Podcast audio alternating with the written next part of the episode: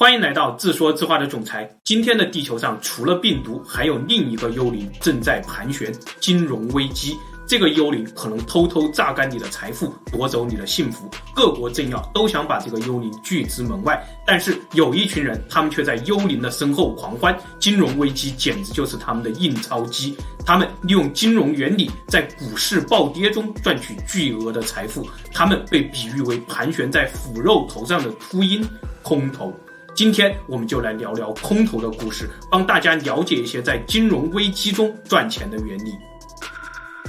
二零一零年，河北保定春寒料峭，一个三十三岁的小伙带着自己的小兄弟来到了保定乡下的一间工厂当中。这个小伙叫做卡森·布洛克，会说普通话。他被老爹安排来中国调查这家叫做东方纸业的公司。他老爹在美国经营了一家证券经纪公司，老爹最近看中了这家在美国上市的中国公司，也就是东方纸业。他的财务报表数据非常好看，老爹呢就想下注买入，但是心里又有点没底。恰好自己这个三十三岁的儿子失业在家，正好使唤一下。于是卡森就带着小伙伴约见了东方纸业的 CEO，展开了对公司生产经营情况的一些调查。调查结束后，他马上打电话给老爹，说：“千万别买这家骗子公司的股票，老爹，你听我的，立刻马上就现在融券做空赚大钱。”老爹一身谨慎，对做空这种事情并没有太大的兴趣。挂了电话以后，卡森又跟小伙伴说了自己做空的计划，小伙伴就像被 CEO 收买了一样，反而开始大唱东方纸业的战歌。但是卡森坚信自己的判断，虽然当时自己已经债务缠身，但是还是拿出了两千刀来做空东方纸业，结果亏了六百刀以后，不得不割肉离场。到了二零一零年三月份，卡森无论在精神上还是在财务上，都受到了来自东方纸业小伙伴以及他老爹的无情嘲笑。卡森觉得自己就是个傻瓜，三十三岁了还一事无成。想到二十年前自己十二岁的时候是多么的意气风发啊，在参加完那次和东方文化有关的夏令营以后，他曾经雄心壮志地跟自己老爹说：“我告诉你啊，中国未来将是一个傻子都能赚大钱的新兴市场，我以后就要去中国闯荡。”再想想五年前，二零零五年，自己二十八岁的时候，杀到上海时的那种豪情壮志，自己拿着金融法律双学位，操着一口教科书式的普通话，很快就征服了当地一家小有名气的律师楼，成为了一名职场精英。但是接下来，卡森的噩梦开始了。到了二零零六年，二十九岁的卡森信心爆棚，觉得在三十岁之前，自己应该创办一家伟大的公司了。于是他毅然决然地辞职，在上海创办了一家叫做 BoxLove 的仓储公司。到了二零零八年，卡森亏得一塌糊涂。过完了三十岁生日以后，他又回到了上一家律师事务所，打算再次创业，和律师楼合作开设一个法律课程的项目，自己负责教授那些打算去美国的留学生一些法律课程，公司呢负责资金和生源的问题。显然，有了前面那些经历，律师楼的老板是不会诚心与他合作的。这期间，卡森把自己的心路历程写成了一本书，直译过来的话，应该叫做“假人才在中国做生意”。到了二零一零年，三十三岁的卡森还是只能帮老爹做点这种调查跑腿的工作，拿着仅有的积蓄投资股市，还被迫割肉，已经是个不折不扣的 loser 了。想到这里，卡森拿起笔，发誓不能当这个 loser。他开始埋头写报告，他要把在东方纸业看到的情况详细的写成报告，群发给他那些华尔街的同学。他要证明自己的判断，这家公司是个骗子。我说要做空它就是对的。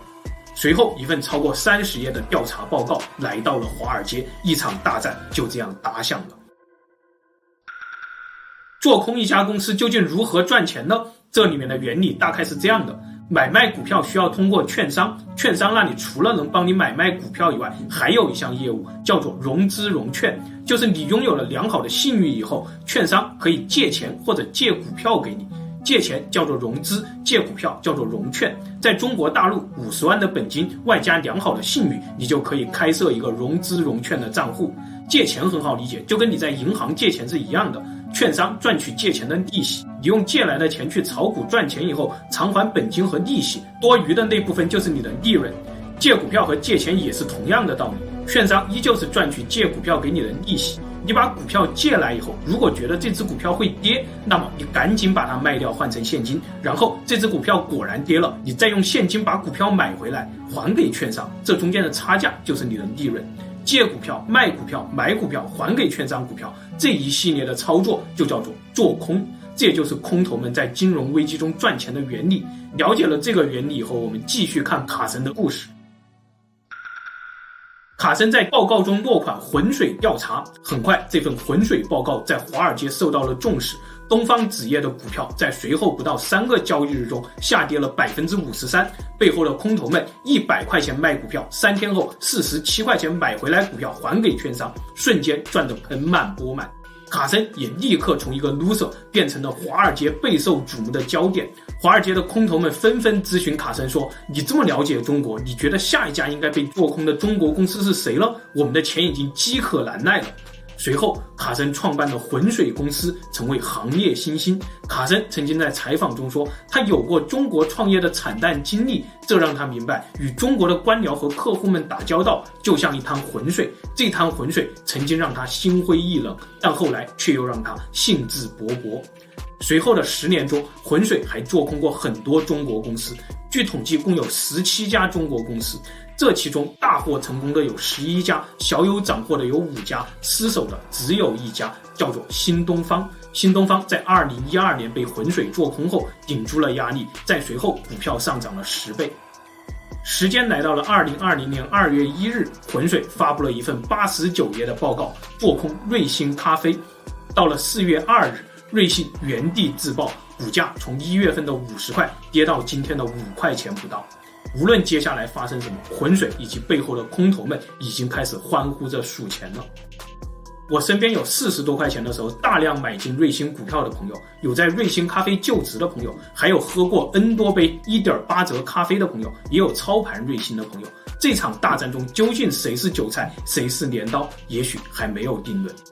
就在前几天，卡森成功做空瑞星以后，他说了一句话：“我试图让所有人都远离邪恶公司的股票。”卡森的这句话，大家怎么理解了？我们继续看故事。时间回到一九九七年，当年马来西亚首相痛骂索罗斯是个强盗，抢劫了马来西亚十几年的经济发展成果。在一九九零年代，泰国、菲律宾、马来西亚、印尼承接了全球化分工中大量的纺织、皮包零件加工等等产业。尽管利润微薄，但是靠着每个人的勤劳工作，他们也创造了经济奇迹，史称亚洲四小虎。在这之前呢，已经有大量的国际游资涌入了亚洲，注入了四小虎，资本饥渴难耐。打个比喻，资本在泰国用一百万美元换成两千五百万泰铢买地皮、炒地价、盖房子，然后将房子卖给当地的老百姓，赚了两千五百万泰铢。现在他们有五千万泰铢了，换成两百万美元以后离开泰国。这一波操作，资本家们净赚一百万美元，泰国白白流失了一百万美元的外汇，老百姓们辛辛苦苦生产袜子赚的这些钱就这样被打劫走了。但是国际游资在持续的涌入四小虎，也让四小虎的经济一片繁荣的景象。虽然当时也有一些人看清楚了这背后的损失，但是所有人的信心都非常高涨，认为这点损失与国际游资带来的经济繁荣相比，简直微不足道。如果有谁出来说风凉话，会立刻被官僚们骂个狗血淋头。到了一九九七年，正当亚洲四小虎所有人的信心都到达了顶点的时候。索罗斯冷冰冰地说：“起风了，风里有血腥味儿。”然后空头们开始狙击泰国货币，原理是这样的：当时一美元等于二十五泰铢，索罗斯就以这些国际游资在泰国的资产为抵押，向泰国央行借泰铢，总额高达两千五百亿泰铢。索罗斯和泰国央行约定，一年以后连本带息偿还三千亿泰铢。这些具体数值就是打个比喻，不是实际情况。然后索罗斯立刻将这两千五百亿泰铢在国际市场上卖掉，换成美元。如果没有人跟着索罗斯一起抛售泰铢，那么一年以后，索罗斯的一百亿美元还是只能换回两千五百亿泰铢，而且索罗斯还要支付泰国央行的五百亿泰铢的利息。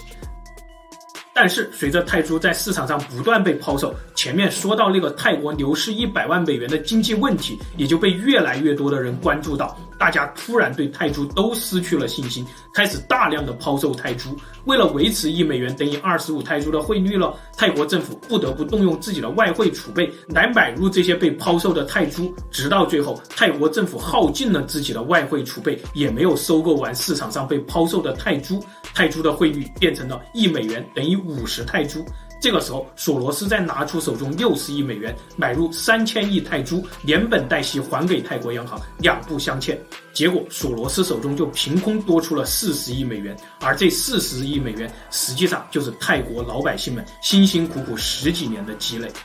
随后，四小虎国家一个接一个的沦陷，印尼货币甚至跌了百分之八十。这场东南亚金融危机后，各国开始建立所谓的金融防火墙，也就是这个模型中禁止空头们借到巨额本国货币的机制。索罗斯一直标榜自己是个哲学家，他来华尔街闯荡，最初的目的也只是为了赚些钱来支持自己作为作家和哲学家的梦想。索罗斯的儿子非常不理解，自己的老爹都这么有钱了，为什么还整天神神叨叨的，经常谈论生存问题？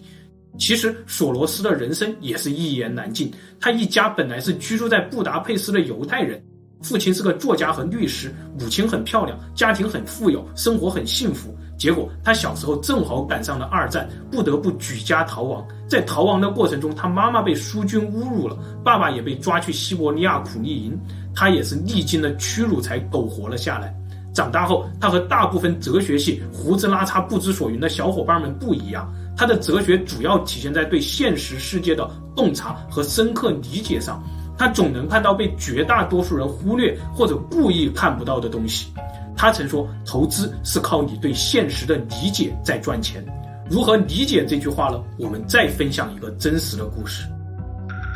我的领导是一位教授、数学家、哲学家，同时也是当地小城里知名的投资人。他曾经给我讲过两段他做空股票赚钱的故事。二零一七年的时候，有一家叫做康德新的上市公司，宣称自己是全球最有实力的汽车贴膜制造商，在股市上异军突起，股票连连上涨，引起了很多券商和股民的追捧。二零一八年一月份的时候，康德新财报数据非常好看，公司故事十分诱人，领导也在持股观望中。这天下午，领导驱车来到了一家修车店，说要贴一套康德新的膜，店家答没有康德新的膜。然后领导驱车去了下一家更大的修车店，店家说没有听说过康德新的膜。领导开始觉得有点不对劲儿了，接着跑了小城里好几家修车店以后，结果都是一样，几乎没有修车店知道康德新这个品牌。回家的路上，领导就在心中下定了结论：这是一家骗子公司。他们宣称自己的市场占有率如何如何，但再怎么不济，也不至于在这个小城中没有一个人知道这个品牌。回到家后，领导写了一页笔记，叫做“我为什么要清空康德新”，然后清空了自己的康德新股票，再将文章发给券商。一个月后，康德新暴雷，大股东转移巨额资产，股价崩盘，然后退市，投资者所有的股票化为乌有。另一次，二零一九年夏天，有一只叫做涪陵榨菜的股票，领导已经持续买入了两三年，对这种大众消费的食品，领导很看好。但是在一次旅游的过程中呢，领导偶尔遇到了一户为涪陵榨菜提供菜头的农户。通过和农户的聊天，领导发现涪陵榨菜的收购量在减小，农户的种植规模也在减小。这和涪陵榨菜对外公布的消息有出入。进一步分析，领导发现涪陵榨菜的业绩几乎全部是靠提高市场售价来换来的。领导断定这家公司撒谎。欺骗菜农，骗股民，还通过编故事提高售价，欺骗消费者，欺骗市场。虽然看好，也要卖空。接着，领导卖空了所有涪陵榨菜的股票，果然，股票两个月内从三十块跌到了二十一块。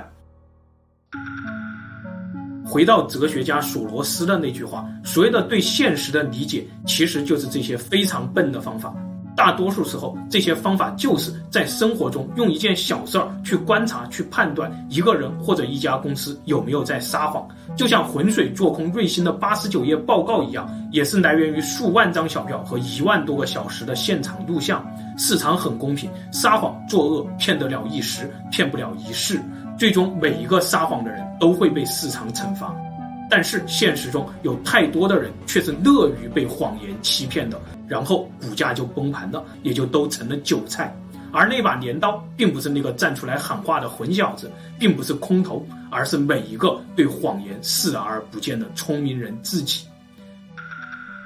最后，富人说：“我查了一下，索罗斯还研究量子力学，他的公司叫做量子基金。看来他确实是个哲学家啊。”